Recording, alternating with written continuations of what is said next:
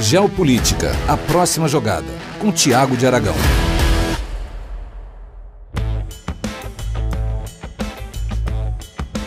Olá a todos, bem-vindos a mais um episódio do podcast Geopolítica, a próxima jogada. Hoje vamos focar um pouco mais na política externa do Biden, mas olhando principalmente para a China. Como vai ser a relação entre o governo Biden e a China?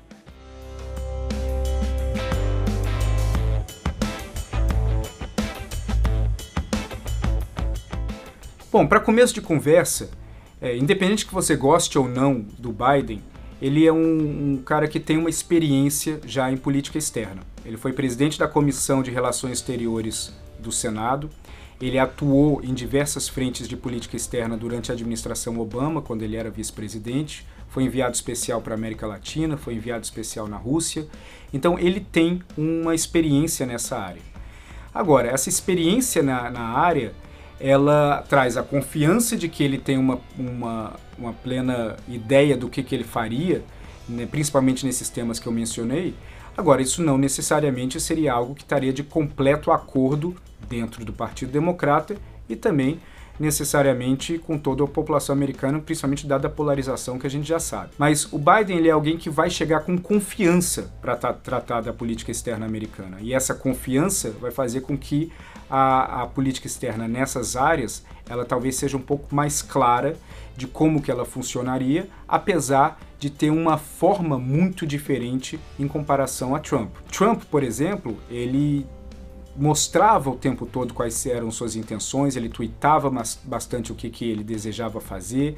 Então, de certa forma, nós acompanhávamos um reality show político onde nós conseguimos mensurar quase que diariamente como que o Trump se posicionava em relação a vários temas importantes é, no mundo.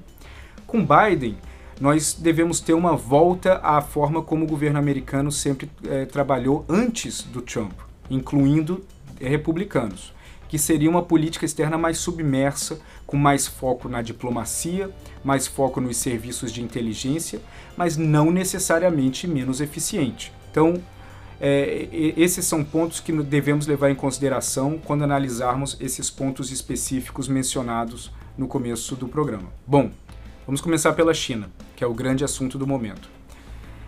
Primeiro, a, a visão de Biden em relação à China, ela não é algo que as pessoas não conhecem. Ele fez um discurso em julho de 2019 no qual ele falou de uma forma muito clara: a China é um problema para os Estados Unidos e nós devemos conter a China porque eles roubam tecnologia e propriedade intelectual americana. Essa frase do Biden, ela tem um peso muito grande, independente de tudo que nós temos é, ouvido de especulações sobre ele e a China recentemente. Não só isso, um dos principais assessores da, do Biden na campanha e que certamente ocupará um espaço importante na, na no, no gabinete dele, que é o Eli Ratner, ele escreveu um artigo em 2018 na revista Foreign Affairs, que é uma revista de muito prestígio aqui nos Estados Unidos, no qual ele fala: tudo que foi feito em relação à China nos últimos anos foi um erro. Nós acreditávamos que nós conseguiríamos mudar a forma de atuação da China eh, deixar a China mais transparente mais aberta por meio de diplomacia, de cooperação comercial, mas isso não se concretizou. Não se trata de agredir e nem de dar afagos, mas algo deve ser feito de uma forma completamente diferente para que a China é, possa ser contida, principalmente nas áreas que prejudicam os Estados Unidos. Esse trecho que o Eli Ratner escreveu na, na Foreign Affairs também indica não só como Biden pensa, mas como que a equipe dele pensa em relação à China. Então, qual que é o ponto principal? O ponto principal é que o Biden ele discorda da forma como o Trump tratou, não necessariamente das ações, sanções, nada disso. Ele discorda da forma bilateral que o problema se tornou. Ele acha que num, um, um embate bilateral entre Estados Unidos e China tende a levar a um empate perpétuo onde nenhum dos dois lados conseguirão grandes avanços. E uma das justificativas é, deles é o seguinte: mesmo com sanções mesmo com tudo que os Estados Unidos fez nos últimos meses, a economia chinesa ela continua crescendo, o Partido Comunista Chinês continua sólido e basicamente basta uma reorganização no, do foco econômico do país que eles seguirão fortes como, como, como sempre estiveram. Um parêntese importante é que na semana passada na reunião do Conselho Consultivo do Partido Comunista Chinês, eles trataram especificamente desse realinhamento estratégico para a economia nos próximos 5 a 10 anos, com foco pesado no consumo doméstico inclusive na diminuição da dependência de importação de commodities de vários países, inclusive do Brasil. Então, para Biden, o foco primordial no começo do trato que ele quer dar à China seria a formação de uma aliança é, multilateral com vários aliados históricos americanos, para que assim o peso das medidas e o peso das narrativas seja uniforme e que isso tem, possa vir a ter um impacto mais forte em relação à China nas grandes arenas internacionais, principalmente nas arenas multilaterais. Por isso, a OMC deve voltar a ganhar um peso importante durante a administração Biden, porque pode vir a ser um dos, é, um, uma das arenas principais de embate entre os dois países dentro da tecnicalidade que a OMC oferece no, no, na análise e na mediação do comércio internacional. Para Biden, a estratégia de Trump de atacar, por exemplo, a Alemanha, Angela Merkel dizendo que a Alemanha tem que pagar pela presença de tropas americanas lá, ou diminuindo o peso da OTAN, isso para ele foi contraprodutivo, porque no momento que você buscar uma aliança com a Alemanha em relação à China, a Alemanha vai ter pensamentos é, é, contrários, a, vai se posicionar de uma forma mais independente. Então ele acredita que se houver um alinhamento mais forte, um fortalecimento da OTAN, haverá uma facilidade para trazer novamente aliados como a Alemanha, como a França, fora da Europa também, como a Arábia Saudita, que cada vez mais está é, com uma influência chinesa muito grande, para que essa, o Japão, claro, para que essa aliança multilateral possa vir a ter um efeito mais forte e mais prático em relação à China. Já em relação à Rússia, esse também é um ponto muito importante. Existem várias frentes de embate entre os Estados Unidos e Rússia que a tendência é que elas fiquem cada vez mais fortes no, nos próximos anos. Primeiro, existe uma disputa comercial pesada, tendo a Europa como epicentro. A Rússia é um fornecedor histórico de gás natural para a Europa e os Estados Unidos querem ocupar esse espaço com gás natural liquefeito. Isso, e é importante dar um mérito a Trump, tem, é, é, um, é uma decisão no qual a alta produtividade de extração de gás de xisto nos Estados Unidos possibilita que os Estados Unidos exporte gás natural liquefeito para a Europa, desde que a Europa crie terminais que possam receber esse gás natural liquefeito. Agora, qual que é a dificuldade que Trump teve em relação a isso? A Alemanha, novamente, foi um ponto central, porque a Alemanha é uma grande importadora de gás natural russo e quando foi colocada a possibilidade de, de suspender parte dessa importação e desenvolver eh, terminais para gás natural liquefeito que, que dos Estados Unidos, a decisão eh, alemã foi de favorecer o lado russo, porque por questões logísticas, mas também por conta das, é, das antipatias que foram geradas entre o governo Trump e o governo Merkel.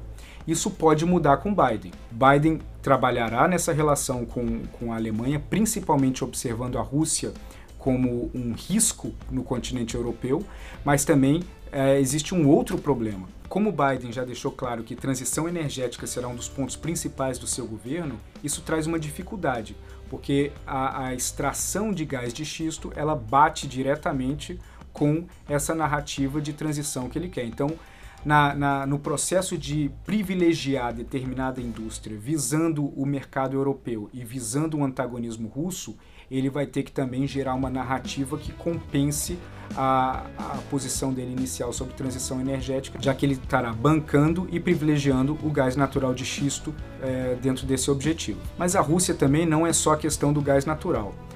Um ponto importante dentro da equipe do, do, do Biden, que eu conversei nas últimas semanas, é que o, a atuação russa dentro dos Estados Unidos é algo no qual eles devem tomar uma atitude forte.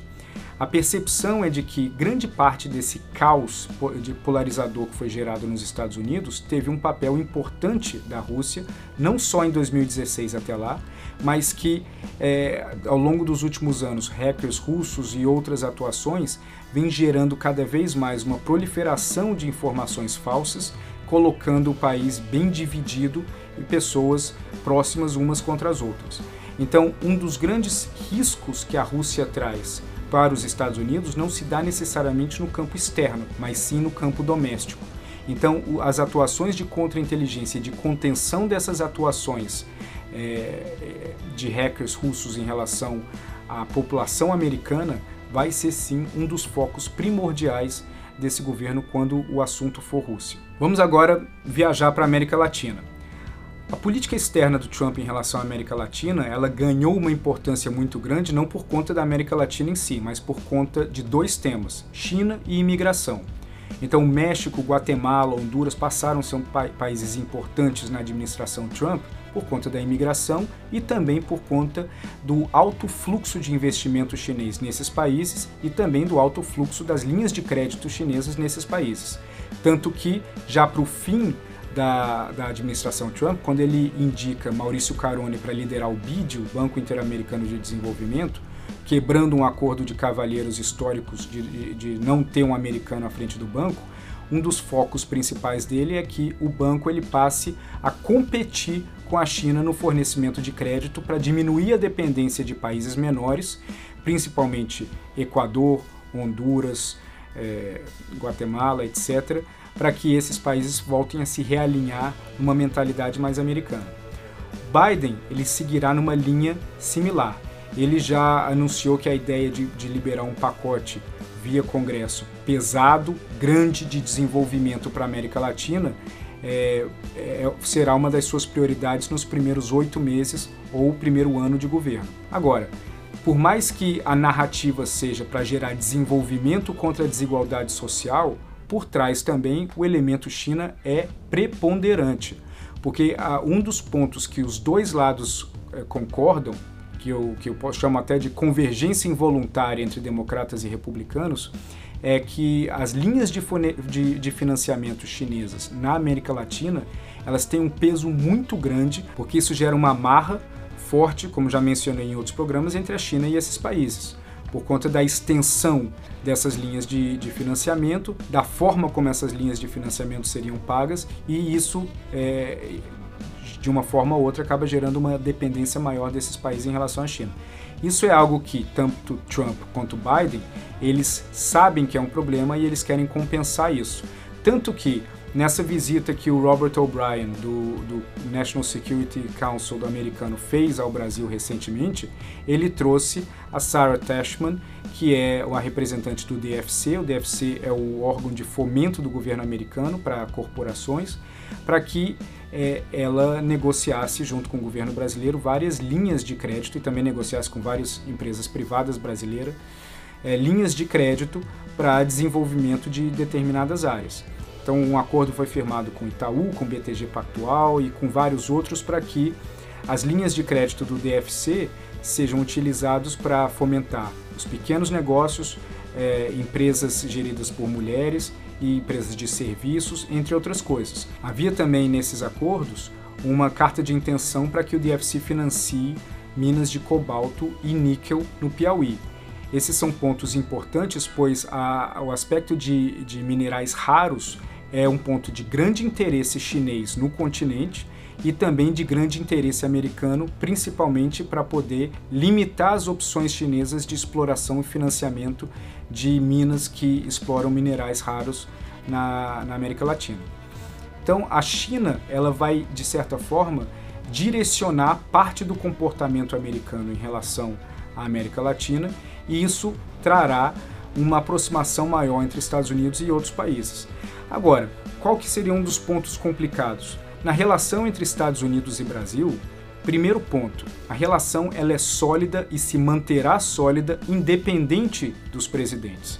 Existem dezenas e dezenas de acordos de cooperação entre Estados Unidos e Brasil em vários níveis. O mercado financeiro brasileiro é profundamente integrado com o mercado financeiro americano. Existem dezenas e dezenas de empresas americanas que estão no Brasil há 100 anos, 80 anos, 50 anos e, e inúmeras empresas americanas que dependem do mercado é, brasileiro para sustentar o, o, faturamento deles. Então, ter uma posição é, agressiva entre Biden e Bolsonaro a ponto de gerar uma ruptura comercial, eu não vejo isso acontecendo isso dificilmente seria algo que, é, que ocorreria durante essa administração. No entanto, tensões individuais entre os dois poderiam acontecer, primeiro, por visões de mundo, segundo, por predileções pessoais. Se Bolsonaro tomar uma atitude mais radical em relação ao Biden, de não reconhecer a vitória, de demorar para reconhecer a vitória, ou para questionar é, a validade disso, entre outras coisas, isso pode gerar uma resposta do Biden mais agressiva em relação ao Brasil, principalmente focada na área onde o Biden tem uma preocupação maior, que é o meio ambiente. Isso pode gerar uma troca de, de, de, provocações que prejudicaria a elaboração e o avanço, pelo menos no curto prazo, de novos acordos de cooperação entre os países. Agora, uma vez confirmada é, a vitória do Biden, o posicionamento do Brasil, se seguir uma linha diplomática de reconhecimento, de congratulação e de abertura para o diálogo, isso pode amenizar linhas de ataque que viriam do governo americano e aí abrir uma nova possibilidade para futuros acordos que seriam é, benéficos para o Brasil. No entanto, independente disso, o aspecto do meio ambiente vai ser um aspecto importante na relação entre os dois países. É, é importante salientar um ponto para que isso fique mais claro. Biden ele tem uma postura mais pró-partido, ou mais integrada à mentalidade do partido, do que o Trump tinha em relação aos republicanos. O Trump tinha uma postura mais independente em relação a decisões que vinham do, do partido, enquanto o Biden ele tem uma postura mais integrada com as visões do partido. Então, por mais que o Biden individualmente não gere alguma linha de ataque contra Bolsonaro, é possível que comissões de relações exteriores ou outras comissões dentro do Congresso americano, que sejam lideradas pelos democratas, possam emitir notas de moção, de repúdio, de qualquer outro tipo de comentário em relação ao trato do meio ambiente no Brasil e que Biden poderia endossar essa nota, comentar essa nota ou, de, ou pelo menos se posicionar. Isso seria um elemento de atrito entre os dois lados, pois dificilmente o governo brasileiro não responderia. Então, esse é um ponto crítico que deve ser monitorado pelo fato de que a, as relações, elas, por mais que não vão se prejudicar no que já existe, esse tipo de embate pode gerar uma fricção que prejudique futuros acordos. Então, todo essa, esse papo furado de que é, o, o, Biden vai abandonar o Brasil, de que vai aplicar sanções pesadas contra o Brasil, que vai retirar empresas americanas do Brasil, isso dificilmente vai acontecer. Agora, o que pode acontecer é que as, as relações elas fiquem paralisadas, neutralizadas durante um tempo, enquanto essa relação entre os dois não for apaziguada. Por fim, a agenda temática do Biden é muito importante porque é a espinha dorsal de parte do seu comportamento na política externa. Transição energética, como ele falou no último debate que fez com Trump, é um ponto central. Ele acredita fortemente na transição energética, na diminuição de, de, exploração de energias fósseis e num foco pesado em energia solar, energia eólica, entre outras. Então, isso abre uma oportunidade em tese para o Brasil, já que o Brasil tem um, um, uma possibilidade forte de expansão de energia eólica e solar. Agora, claro que isso esbarra nas predileções pessoais e também nesse potencial, nessa potencial dificuldade que pode ter nas relações entre os dois por conta do meio ambiente. Mas isso, é, o Brasil não é, obviamente, o ponto central em relação à transição energética. O Biden ele imediatamente colocaria os Estados Unidos de volta no Acordo do Clima de Paris e iniciaria alianças com vários outros países a fim de gerar ou incentivos financeiros para expansão de produção, de pesquisa né, na área de energias renováveis, como também apoiaria isso fortemente dentro dos Estados Unidos. Existem empresas eólicas e de energia solar pesadas e fortes na Europa, tanto na Dinamarca quanto na Espanha e na Itália, e essas empresas elas poderiam ser parceiras importantes dos Estados Unidos. A Enel italiana ela já tem presença forte nos Estados Unidos e isso poderia se expandir dados os incentivos que o Biden colocaria é, nesse setor. Então a área de transição energética ela não só é importante por si só dentro da visão do Biden, mas também porque ela é um gancho nessa aliança multilateral que ele quer formar é, em várias frentes, que muitas vezes vai ter um overlapping entre elas, pois a mesma aliança multilateral que pode ser feito com vários aliados em relação à China, também pode ser uma aliança multilateral formada em relação à transição energética, em relação à mudança climática, entre outras coisas. Então, dentro da, da temática de reagrupamento de alianças, de transição energética, mudança climática, meio ambiente, e vai existir uma correlação muito grande, um overlap muito grande entre esses aliados, e isso é, é, algo que nós vamos ver muito Biden viajando o mundo falando sobre isso e também medidas dentro do governo americano para gerar financiamento tanto para empresas locais como para empresas em outros países que querem investir nessas áreas. Bom, podemos falar muito tempo sobre política externa e é importante trazer um ponto aqui. A, a, análise sobre a visão da política externa de Biden não quer dizer que, se deva concordar ou não. Ela é uma análise fria do que pode acontecer e do jeito que ele pensa. Então, não é necessariamente um, algo onde todos devem seguir e, e apoiar o que está acontecendo. Então, é importante levar isso em consideração. Muito obrigado pela participação e pela presença no programa de hoje. Não se esqueçam de se inscrever no nosso canal de YouTube, mandar comentários, mensagens, críticas, desde que com educação. E vai ser um prazer estar com vocês novamente na semana que vem. Um abraço a todos. Esse podcast é uma produção Flux.